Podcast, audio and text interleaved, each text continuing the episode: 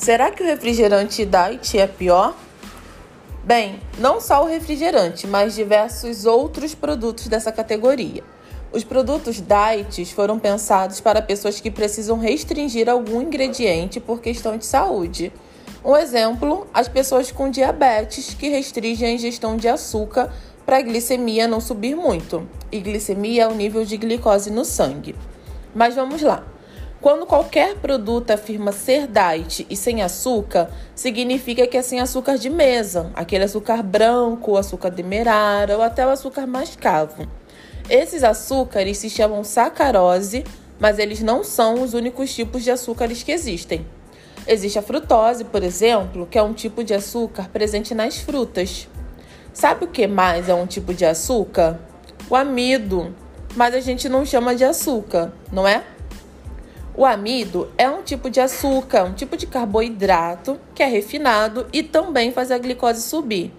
Por isso, se você comprar, por exemplo, um flan diet, daqueles que vende no mercado e tem como primeiro ingrediente o amido de milho, você vai estar tá trocando 6 por meia dúzia.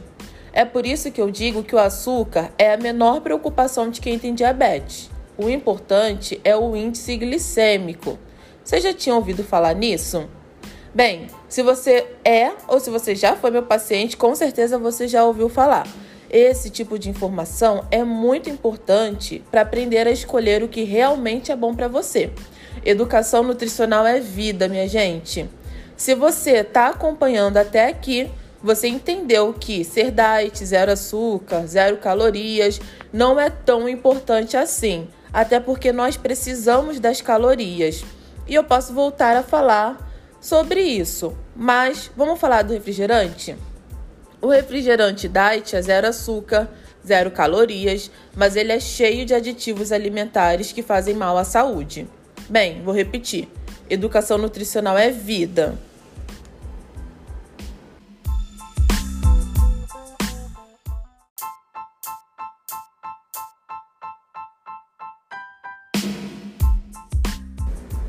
Pode pão macarrão, chocolate? Pode, pode tudo isso. Claro que pode.